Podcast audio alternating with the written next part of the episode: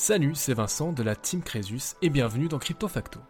Chaque semaine, je vous présente un concept ou un projet lié aux crypto-monnaies ou à la blockchain pour vous aider à mieux comprendre l'écosystème dans son ensemble et les projets dans lesquels vous investissez. Mon credo, il n'est jamais trop tard pour apprendre et j'espère que nous apprendrons beaucoup ensemble au fil des contenus diffusés ici. Bien évidemment, je ne donne aucun conseil en investissement, faites vos propres recherches et restez les seuls maîtres de votre argent. Si vous aimez le podcast, n'hésitez pas à vous abonner et à laisser un commentaire 5 étoiles et à partager vos épisodes préférés. C'est très important et ça m'aide énormément à continuer mon travail et au référencement du podcast. Merci d'être là et bonne écoute. Bonjour, bonsoir tout le monde, bienvenue dans ce nouveau dossier de Crypto Facto. Je suis très heureux de vous retrouver et je profite du tout début de cet épisode pour vous remercier. Vous êtes de plus en plus nombreux à suivre le podcast et ça me fait énormément plaisir. Donc cela étant dit, aujourd'hui on va parler réglementation, MiCA, TFR et les privacy tokens dont je vous parle depuis maintenant plusieurs semaines. Je pense qu'il est vraiment temps de prendre un tout petit peu de recul par rapport à ces mêmes dossiers que je vous ai présentés donc sur la chaîne, ainsi que à l'actualité qui est parfois bouillonnante autour des crypto-monnaies. Euh, vous savez certainement que les crypto-monnaies, c'est relativement à la mode.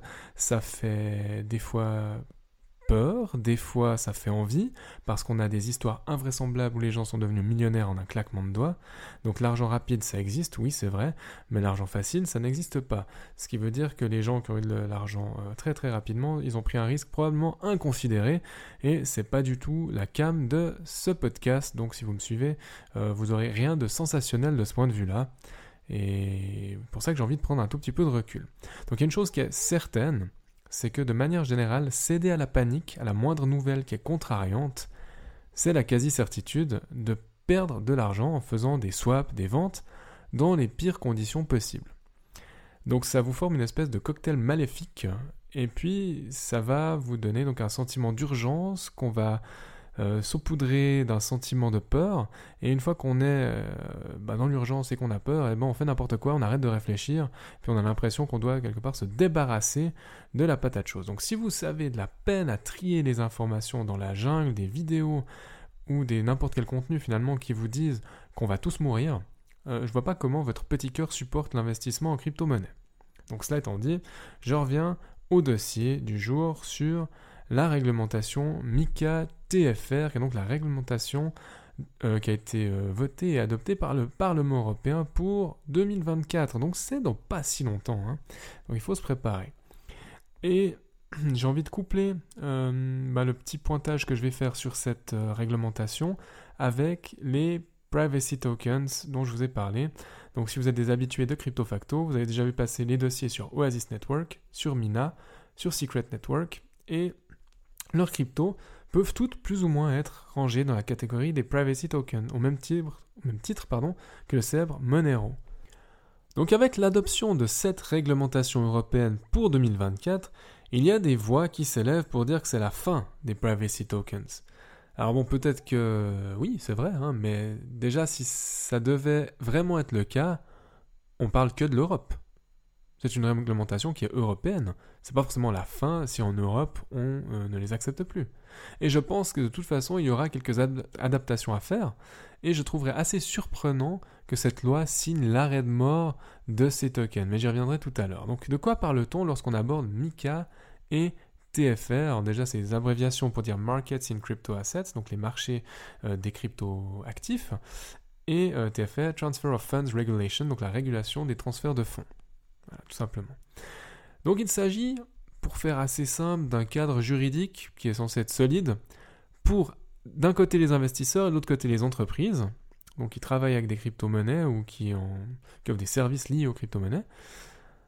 Euh, et donc ces entreprises devraient par exemple fonctionner sous une réglementation commune en Europe. Alors c'est clair que ça, ça va faciliter leur expansion en Europe si ça devait venir ça apporte une forme de clarté qui devrait euh, permettre aux fournisseurs de services crypto de se conformer à un ensemble de règles qui seraient suivies par tous, donc il n'y aurait pas d'injustice de ce côté-là, et ainsi de ne plus être entravés dans leur développement. Donc ça risque aussi de rassurer des plus gros investisseurs qui sont frileux à s'aventurer dans les méandres du Far West parfois représentés par l'univers des crypto-monnaies.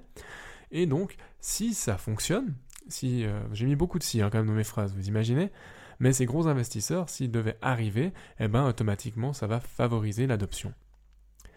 Officiellement, ces deux réglementations visent à protéger les investisseurs en renforçant la transparence, la sécurité des actifs numériques. Euh, ça devrait éviter que vous fassiez euh, trop souvent peut-être arnaquer, euh, mais là encore une fois, si vous vous formez correctement, si vous êtes prudent dans vos transactions, vous ne devriez pas vous faire arnaquer, mais ça implique une vigilance de tout instant et de savoir que vos données, vous en êtes responsable. Vos transactions, vous en êtes responsable. Et au final, c'est vous qui cliquez et qui acceptez une transaction. Donc en dehors de ça, vous avez aussi la lutte euh, contre le blanchiment d'argent et la lutte contre le terrorisme. Donc je ne sais pas si c'est des réalités absolues de dire que les terroristes euh, passent tous par les crypto-monnaies ou le blanchiment passe par les crypto-monnaies.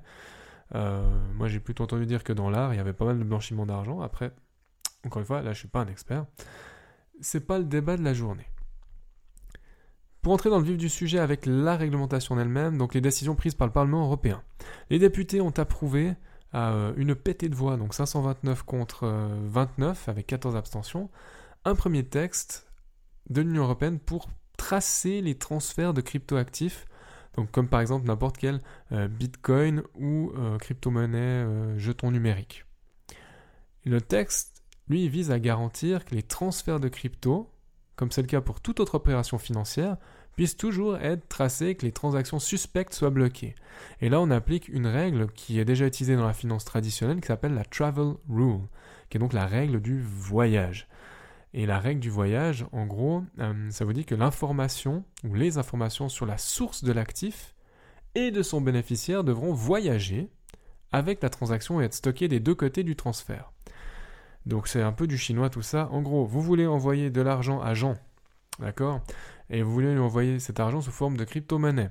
Ça veut dire que toutes les informations liées à la transaction, donc vous, votre identité, qui vous êtes, ce que vous faites, le montant, euh, est encodé et aussi la personne à, la qui, à qui pardon, vous allez destiner votre, euh, votre transfert est aussi enregistré. Mais il est enregistré à la fois par l'émission de l'ordre et par la réception de l'ordre. Donc en gros, tout le monde est au courant de tout.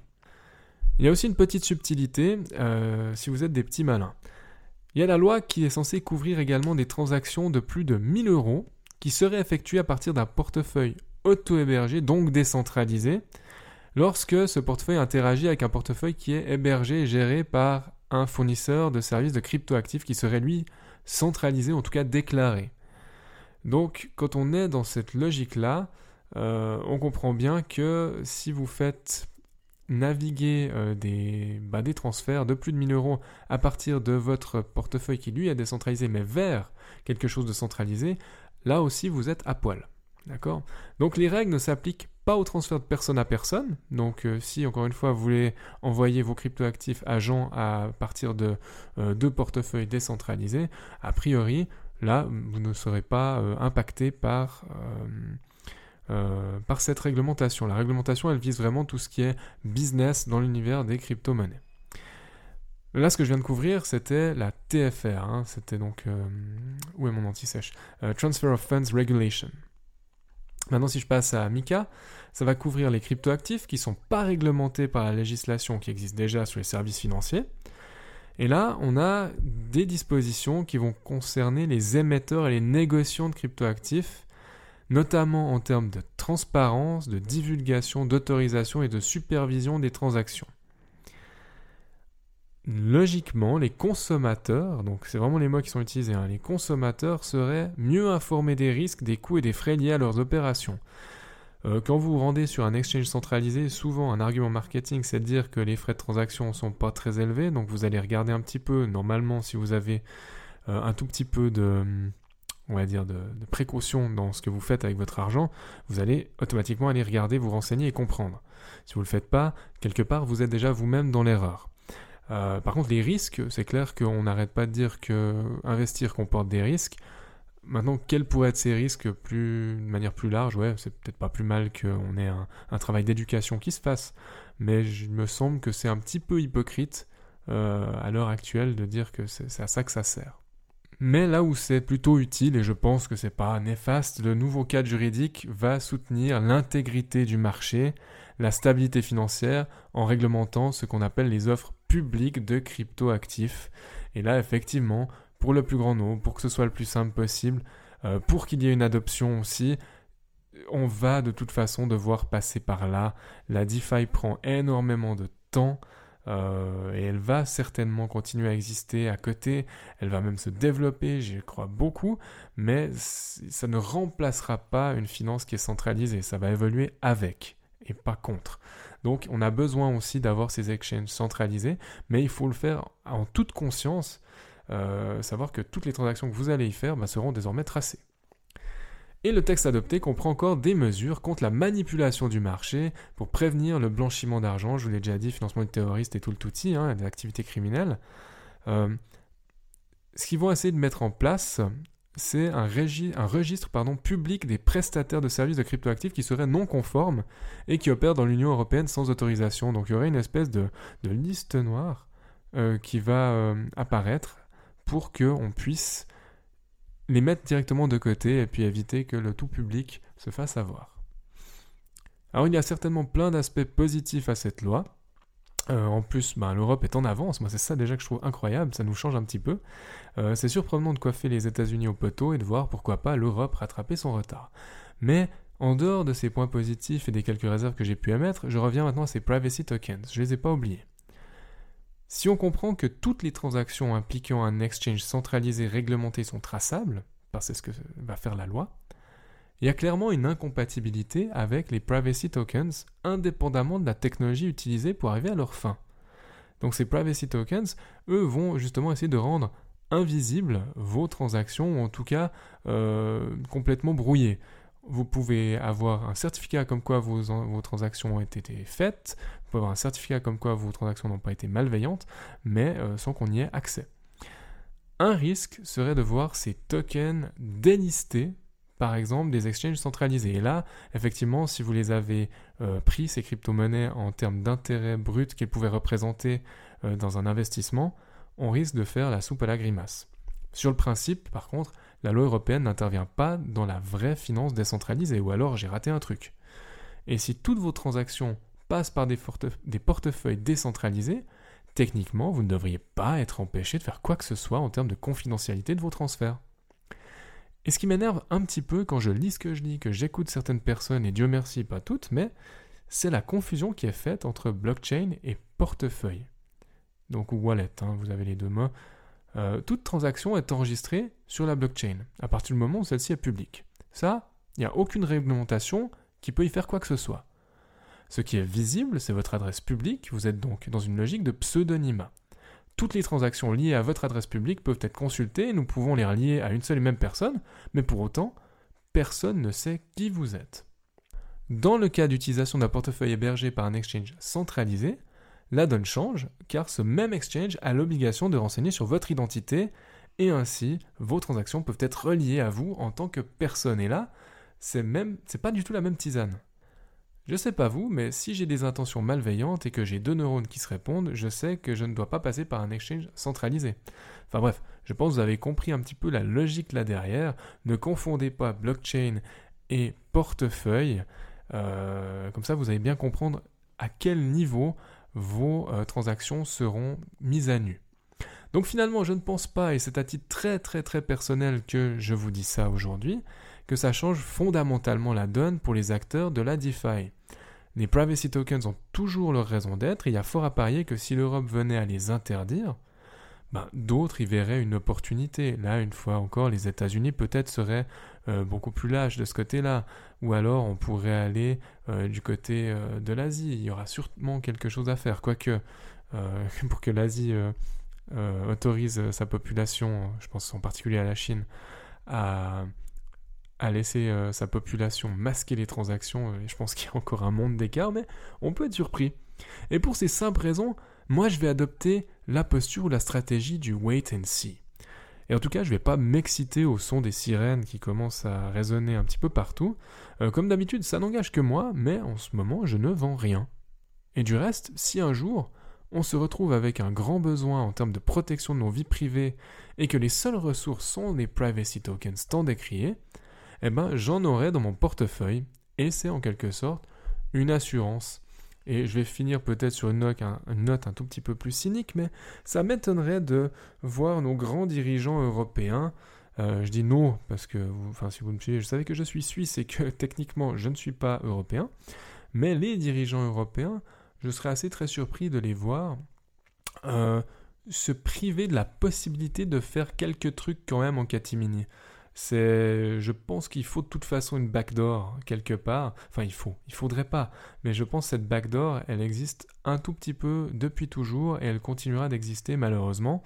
Et euh, il y aura des adaptations à faire, que ce soit de la part euh, des protocoles blockchain en eux-mêmes. Peut-être qu'ils vont devoir s'adapter un petit peu et c'est tout à fait normal, c'est aussi, euh, aussi le but du jeu, mais aussi peut-être que la loi va devoir euh, s'assouplir euh, légèrement ou alors permettre la présence de ces privacy tokens, peut-être avec une autre loi, rien que pour eux. Voilà, je vous quitte là-dessus sur ces quelques réflexions et je vous retrouve la semaine prochaine en pleine forme, je l'espère. À tout bientôt, prenez soin de vous. Ciao Merci infiniment d'avoir écouté cet épisode jusqu'au bout. Pour poursuivre la discussion, vous pouvez me retrouver sur mon blog swisscomcresus.com ou à l'adresse admin at. Les liens sont dans la description, je vous laisse y jeter un œil. N'hésitez pas non plus à partager votre avis sur cette émission dans les commentaires sur Apple Podcast, à me laisser une note maximale sur Apple Podcast et Spotify, ça m'aide beaucoup au référencement du podcast et à continuer mon travail. En attendant de vous retrouver pour un nouvel épisode de Crypto Facto, prenez soin de vous et à bientôt.